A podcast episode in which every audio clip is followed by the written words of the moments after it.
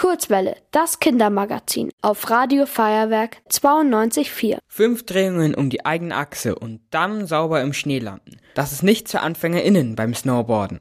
Weltweit können das auch nur sehr wenige. Noah Victor aus Freilassing ist als ersten Deutschen so einen Sprung geglückt und heute verrät er uns, wie ihm das gelungen ist. Wie hast du es geschafft, diesen Rekord aufzustellen? Also ich bin im Sommer natürlich sehr viel am Trainieren auf diesen Airbags, heißen die. Und diese Airbags, die führen natürlich dazu, dass man äh, einfach ganz viele Wiederholungen reinkriegt und dadurch kann man eben die Tricks ganz oft probieren. Und äh, dadurch ist mir der Sprung auch gelungen und natürlich dann die Jahre davor, wenn man einfach am Snowboard steht und so viel Zeit am Berg verbringt, wie es nur geht. Backside 1800 Melon, das ist der Name von dem besonderen Sprung, der dir gelungen ist. Melon ist englisch und heißt übersetzt Melone. Was hat der Sprung denn mit einer Melone zu tun? Also mit der Melone hat er relativ wenig zu tun. Ich weiß auch nicht, woher wirklich der Name kommt, aber Melon Grab, so nennt man einfach den Griff ans Brett. Genau, also mit einer Melone hat er leider nichts zu tun. Aber wir haben ganz viele verschiedene komische Ausdrücke. Woher die alle kommen, weiß ich selber eigentlich gar nicht. Wie lange musstest du trainieren, bis dieser Sprung geklappt hat?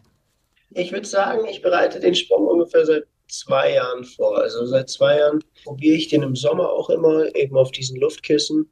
Und genau, zwei Jahre hat es jetzt gedauert, aber ich denke natürlich, dass das äh, Snowboard einfach am Berg sein und die Umdrehungen, die einem weniger zu machen, hilft natürlich auch. Wo und wie trainierst du solche Sprünge? Die trainiere ich im Banger Park eben. Also das ist äh, das Luftkissen, das ist ein Scharnitz, ähm, das ist so eine Trockenanfahrt, das ist also kein Schnee, das kann man im Sommer auch machen. Und dann natürlich in den Parks in Österreich meistens sind wir unterwegs, auf den Gletschern in Hintertux, Stubai und dann auch in Flacher Winkel zum Beispiel. Genau. So ein Sprung, wie du ihn gemacht hast, ist schon gefährlich und dabei könnte man sich auch verletzen. Hast du Angst vor solchen Sprüngen? Angst will ich nicht wirklich sagen. Man muss natürlich mit einem gewissen Respekt an die Sache rangehen, dass da nichts schief läuft.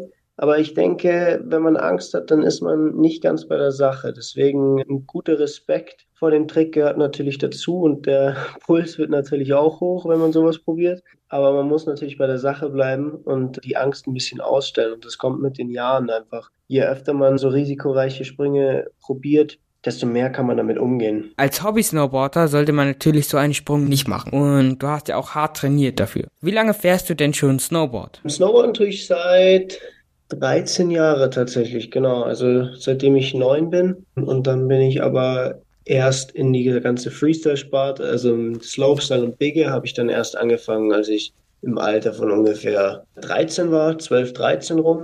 Deine Snowboard Stance ist ja goofy. Was bedeutet das überhaupt? Ja, also Snowboard Stance ist, wie man auf dem Brett steht, das ist die Winkelzahl von den Bindungen und äh, ich fahre goofy, also das heißt mit rechten Fuß nach vorne.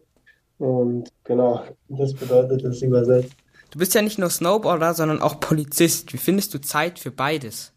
Ja, also ich finde auf jeden Fall Zeit für beides. Es gibt also ein tolles Programm bei der Polizei, das verbindet die Ausbildung von einem Polizisten mit dem Sport.